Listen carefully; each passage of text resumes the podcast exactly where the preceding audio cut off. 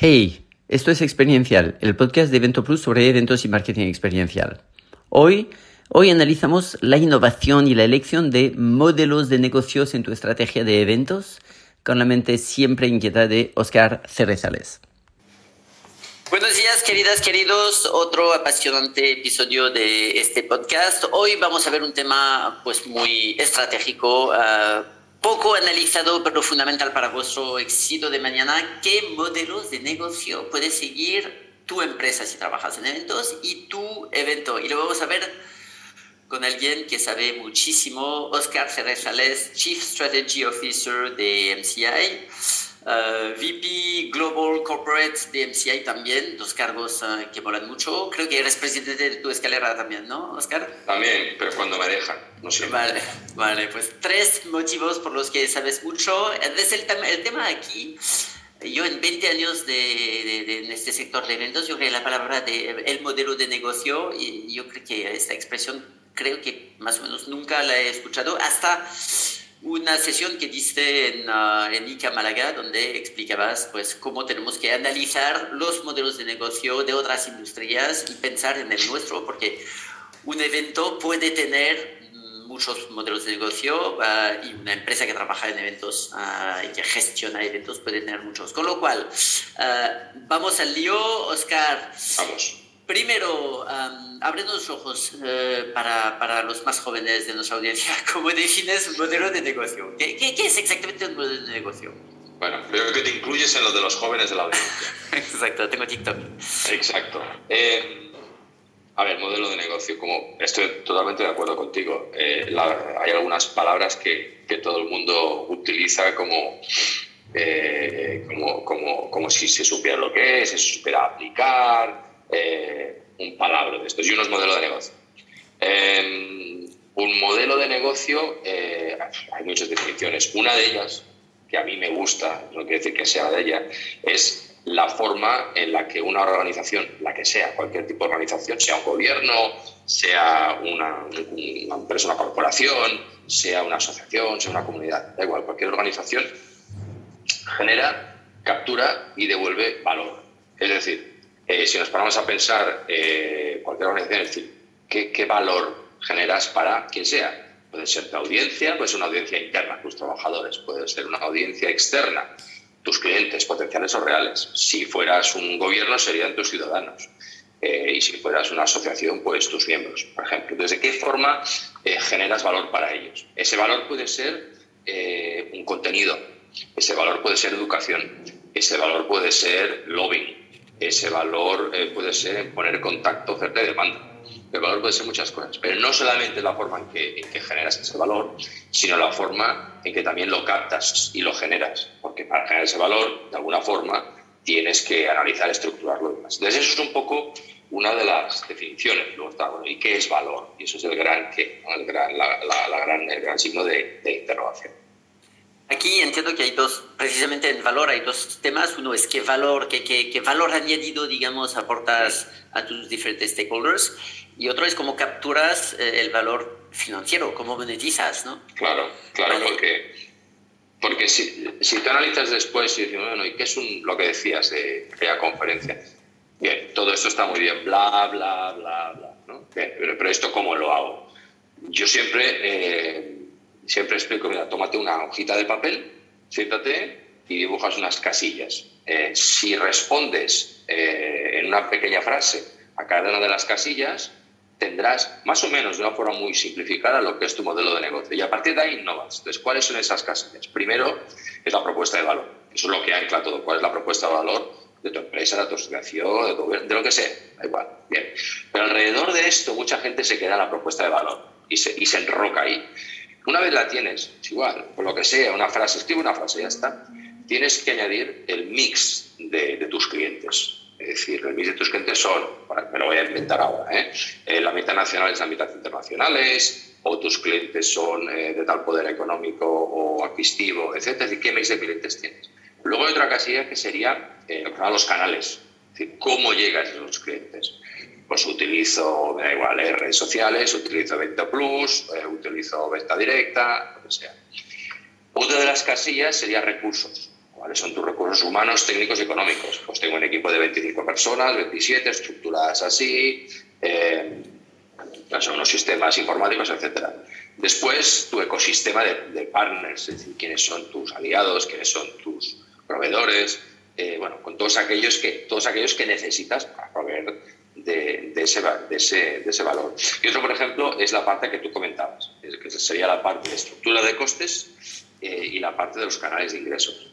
pues bueno, pues también estructura de costes, eh, un 80% fijos, un 20% variables, esto así, esto así, y en ingresos todos los canales que tienes. Bueno, esto lo rellenas con dos o tres frases facilitas y verás cómo en una simple hojita dices, bueno, pues esto es mi, mi modelo de negocio. Ahora bien, cuando dices, pues hay que crear nuevos modelos de negocio. Bueno, crear nuevos modelos de negocio es complejo. O vamos a innovar el modelo de negocio. Bien, pero tienes que tener eh, tú mismo eh, o en equipo eh, racionalizado y respondido todas esas cositas. Esa, esa hojita es la que te va a servir para moverte en adelante con el modelo de negocio.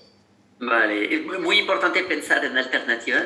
Tengo la impresión de que cuando organizamos un evento nos decimos la gente va a venir, los sponsors van a venir, etc. Hace falta hacer mucho análisis de esperar. Eh, creo que la gente va a venir para el networking, pero eh, ¿qué ofrezco comparado con LinkedIn? Y los, creo que los sponsors estarán, pero ¿qué ofrezco comparado con, uh, con, con, Google AdWords? en general nos miramos de peso del ombligo y tenemos que pensar, espera, espera, en la mesa de mi, de mi cliente, asistente, partner, etcétera, hay 25 propuestas. Uh, ¿Cómo me diferencio? ¿Cómo aporto un valor único? A ver, depende, depende mucho. Es decir, Ahora te voy a dar una respuesta, pero esto requiere, porque cada, cada evento es diferente. Eh, si tú analizas un evento B2B, por ejemplo, sí que es cierto que los patrocinadores llevan una inercia de años. Es decir, si tú vas a un evento B2B, generalmente un patrocinador está años porque ese evento B2B es una plataforma en la que hay una serie de potenciales compradores, potenciales de clientes. Eh, es una plataforma en la que se entiende, se cree y es una plataforma en la que hay una comunidad cohesiva de doctores, por ejemplo, de doctores que son cardiólogos y que son nacionales. Bueno, pues perfecto.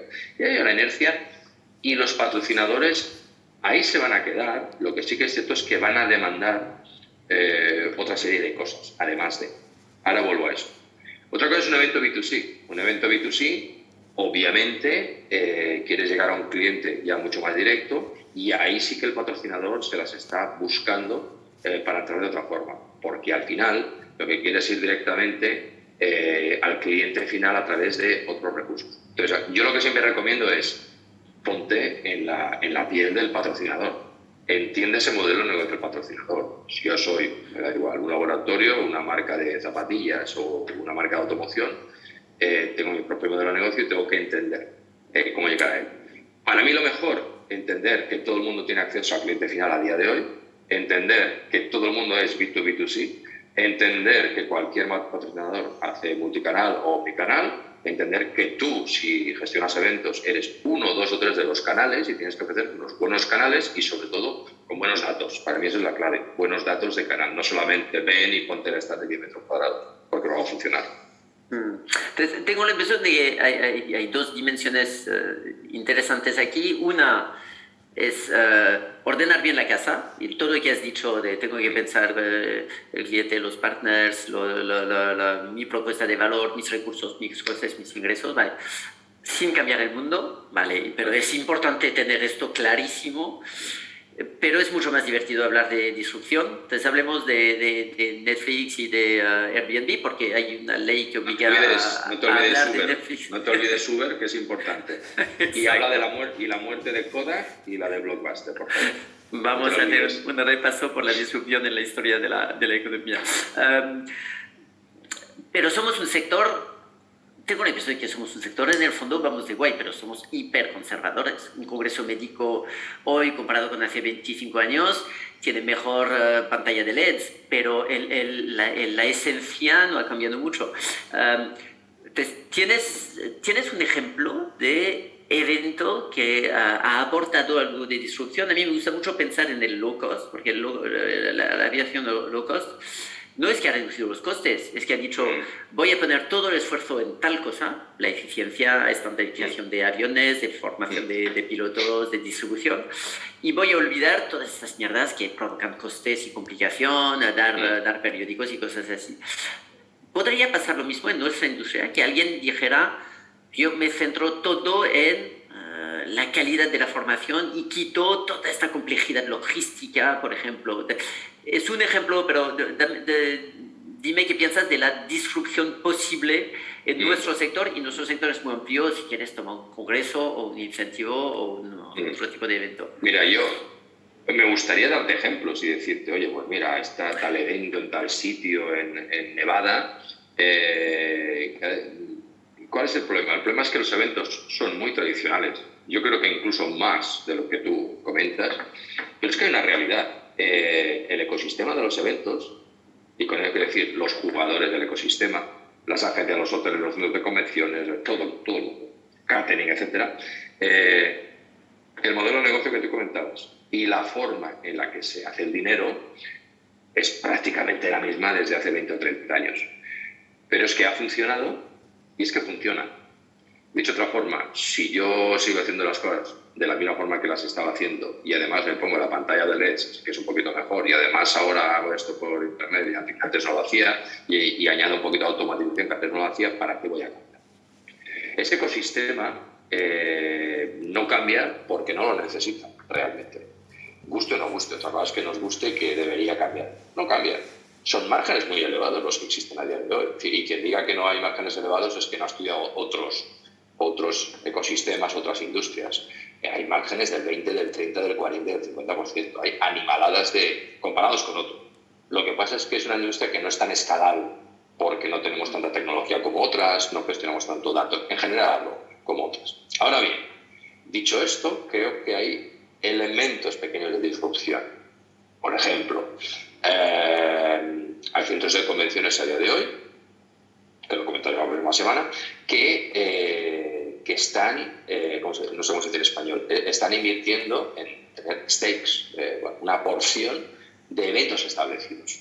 ¿De acuerdo? Pues imagínate el evento, el, la Conferencia Mundial de la Publicidad. Bueno, pues dentro de convenciones que tiene el 20% de, de, esa, de esa conferencia. ¿De acuerdo?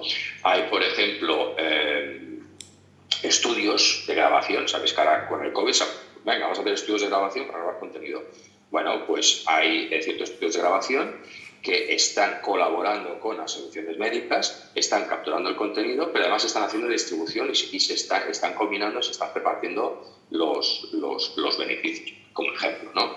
Mm. Eh, a nivel de distribución, eh, hay, en cuanto a contenido, hay mucho, de hay más curación. Es decir, hay eventos, eh, es hace poco un evento que está solamente, el contenido solamente venía de Twitter como ejemplo. En cuanto a formato hay mucho, en cuanto a estructura general no lo hay. Lo que sí que creo que va a haber disrupción es en la parte de este ecosistema y no por los jugadores que ya están, sino por los que llegan.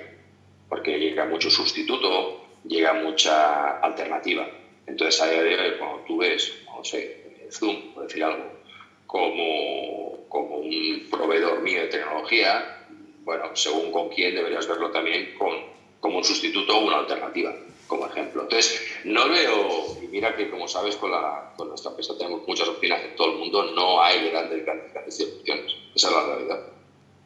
Sí, sí pensamos eh, precisamente en este valor core del evento, tengo la impresión de que no hace falta llenar un evento para formarse, francamente y, probablemente hará falta cada vez menos, porque mañana tenemos no ser, a, no ser que, a no ser que seas parte de una comunidad que necesites esa formación continuada. Es decir, si eres un doctor especialista en algo, mm. sí que es importante. Dijéramos que es más importante. Eh, pero si yo soy, por ejemplo, no soy doctor y lo que quiero es informarme en, me da igual, marketing, por decir un ejemplo, tengo 24.000 canales diferentes y formas diferentes. O sea, estoy de acuerdo contigo, cada vez, cada vez es menos necesario, pero pocas veces se va a un evento simplemente por el contenido, se van por más cosas. Exacto. Y entonces, si, si, si seguimos esto, eh, eh, los eventos son un momento social, la dimensión comunidad, intercambiar, es quizás Sí, sí, sí, somos animales, ¿verdad? Somos animales sociales. Somos, ah. somos la verdad es que necesitamos mirarnos y necesitamos vernos y hablar. Fíjate en algo tan tradicional como, como un congreso. Yo creo que no hay nada más tradicional que un congreso. Eh, aburrido. Las asociaciones médicas eh, a nivel de tecnología, nivel de modelo de negocio en general, no son los más avanzados de la clase, como quien dice. A nivel de contenido, curación tampoco. A nivel de aplicabilidad tampoco. Pero una asociación sigue siendo una plataforma que es una plataforma en la que, en la que todos estos jugadores asisten. ¿Por qué? Porque eh, es el peer-to-peer. yo quiero hablar, yo soy doctor de cardiología, quiero hablar con el doctor de cardiología. Es una plataforma también de desarrollo y de, y de lo esa plataforma donde están esas compras, esas ventas y funciona. Y funciona para ellos. Entonces, depende de la comunidad. Yo creo mucho que los modelos de negocio dependen de la comunidad que está activada. Dependiendo del tipo de comunidad, así es el modelo de negocio. Y, así es la capacidad de innovar. La, la, la, la disrupción más posible eh, no vendría de, la idea de la comunidad online, porque si un evento, la base es creación de comunidad, creación de relaciones, el mundo online eh, es muy bueno para generar comunidades online mm. o convocatorias online. No, no, sé lo que piensas de Meetup. Meetup eh, no, ha llegado a ser un disruptor grande en el sector, mm. pero la, este tipo de tecnología, el hecho de decir, identificamos un centro de interés en común y definimos sin esfuerzo en logística, definimos que esta comunidad se va a ver en tal sitio y toma una caña y habla del futuro de su, ciencia. Um, esto podría ser el, podría ser equivalente Sí, y los hay, fíjate, eh, hay comunidades, por ejemplo, científicas, siguiendo con el tema de asociaciones, eh, por ejemplo, Sanum, por ejemplo, Skipta, son comunidades eh, que no son simplemente una comunidad de LinkedIn o, de, o, de, Twitter, es una comunidad bien montada. Si entráis en Google las veréis, son comunidades de 300.000, de 500.000 doctores. Eh, es muchísimo más grande que cualquier tipo de asociación. Y son comunidades en las cuales ya, está, ya han entrado, hacia están entrando patrocinadores. Son comunidades que eh, sus, sus, su organización, quien está detrás de la comunidad, es un grupo de 20, de 100 personas y lo que tiene es mucho periodista, mucho copywriter, eh, tiene mucho creador de contenido, son ellos los que van detrás de los patrocinadores, asociaciones, etcétera, que dan contenido para esa comunidad. Entonces, eso puede ser una, una, una gran eh, disrupción. La otra son las nuevas comunidades. Eh, el famoso Building Community, al final, eh, las marcas, por ejemplo, a nivel corporativo, tienen que crear una comunidad alrededor de su producto, de su marca. Pero después de crearla, hay que mantenerla, hay que hacerla crecer, hay que hacer el famoso engagement que monetizar. Y en esa comunidad, que cada vez hay más y más cohesivas, porque las comunidades tienden a ser cohesivas para las marcas, eh, en, el apartado de monetización tienes la parte del arte y la parte de la ciencia de la comunidad. En fin, vamos a crear una comunidad no es tan fácil. Necesitas una metodología, necesitas un proceso, necesitas un modelo de negocio de comunidad y hay bastantes. Por ejemplo, eh, si metéis en Google y entráis en Community... Eh, community eh, Canvas encontraréis modelos de creación de comunidades. Pero es que además necesitas tecnología. Necesitarás tus 4, tus 5, tus 6, tus 7 software conectados en tu stack para poder gestionar no solamente esa comunidad de forma administrativa, sino saber quién es el amplificador, hacer el social listening, saber quién está conectado con quién, qué temas se tocan, etcétera, etcétera, etcétera, para mantener esa comunidad. A nivel corporativo, es brutal el crecimiento en cuanto a la al número y a la sofisticación, sofisticación de, las comunidades, sobre todo en retail, eh, perdonad, yo no sé cómo en retail, en, por ejemplo, en deportes, eh, hay, hay, muchísimas, muchísimas eh, comunidades. Y ahí está la disrupción, porque la forma que activan esas comunidades generalmente es por, por microactivaciones gracias a que hay muchos datos y tecnología es fácil sacar los datos, puedes decir, oye, pues para esta gente, eh, hacen la, el análisis de la persona que se llama, para esta gente que es, pues eh, son como Eric y les gusta lo mismo y se despiertan a la misma hora y tienen el mismo interés y además, etcétera, etcétera, etcétera, vamos a hacer un evento completo. Y ahí es la disrupción, microactivaciones. La gente piensa, tiende a entender la disrupción como algo enorme, grande, como dices tú, locos. A lo mejor cuando la disrupción es que cada vez hay más eventos de 20, de 30, de 40, de 50 personas, a veces son híbridos, a veces son online, mm. etc. Ahí es donde está es importante. La, la, la disrupción que entiendo que a menudo viene de, de, gente de fuera, porque si estás dentro, pues disfrutas de esta rentabilidad que estabas uh, comentando. Um, si piensas en la cuenta de resultados de un evento, uh, tienes la impresión de que el 80% de lo que se invierte en evento no va al, al core de, de, la, de la creación de valor. Es decir, uh, los, y los quiero mucho y vivo de ellos, pero yo creo que o bien somos paranoicos y pensamos eh, que quién nos puede provocar disrupción, o bien moriremos sin darnos cuenta. Pero la, la pasta que se pone en el catering, en los audiovisuales, en, en azafatas muy elegantes, en, en, en, todos, yo creo que... Um, no se come fíjate, la mayor parte del presupuesto sin ser lo que de verdad aporta el valor. Pero fíjate que depende de, como te decía, de la, del, del, de, del proceso de maduración y sofisticación. Es decir, al fin y al cabo, estoy de acuerdo contigo, en la mayoría de eventos el dinero va a cosas superfluas. Cada vez menos por eso. Eh, yo recuerdo hace 20 años, en un congreso de mil doctores, iban mil doctores y mil acompañantes y había una o dos cenas de gala y había un catering, bueno, obviamente ahí entró quien tuvo que entrar y eso se destruyó. Eh, al día de hoy creo que va cada vez más a donde tiene que ir, pero estoy totalmente contigo, hay cosas totalmente superfluas. Dicho esto, vuelvo al depende. En ciertas plataformas, ciertos eventos, en ciertas comunidades, esas cosas que no, que al final dices, ¿y para qué estamos gastando dinero o invirtiendo? Es ese pegamento de la, de la comunidad. Eh, y al contrario, hay plataformas en las que creo que hay que gastar más, a lo mejor en catering, pero no por el hecho de comer más, sino por, por el hecho de, de tener esa, esa, esa, cohesión. Pero vuelvo a decir, eh, evento a evento hay grandísimos eventos, eh, por ejemplo, no sé, el South by Southwest, precisamente ayer se ha confirmado que se va a hacer la primera edición fuera de Estados Unidos, se va a hacer en Australia. Eh, la gran parte del dinero eh, o de la inversión no va a esas superfluas, va a contenido, va a curación y va a todo lo que es eh, la experiencia como tal. Si tú te vas, por ejemplo, a eventos de eSports, verás que el dinero no va al catering, el dinero no va a zapatas, dinero va a donde tiene que ir para la experiencia de espectadores. Te vas a, la, a conferencias comerciales como la, la conferencia World Advertising Week, eh, el dinero va sobre todo a los grandes speakers, porque se traen a los mejores de los mejores. Entonces, creo que también tenemos la, la mirada de, extrapolamos, ¿no? Es decir, como he visto que este evento es así, los otros no. Pero hay muchísimos eventos que no va al core. También es cierto que algunos sí que va al core, sobre todo en los congresos. Estoy de acuerdo contigo. Vale, una, una última para, para mirar el mundo de forma más positiva, porque hemos pensado en quién nos podía matar. Ahora ve, veamos qué oportunidades podemos, uh, mm. podemos, podemos, aprovechar.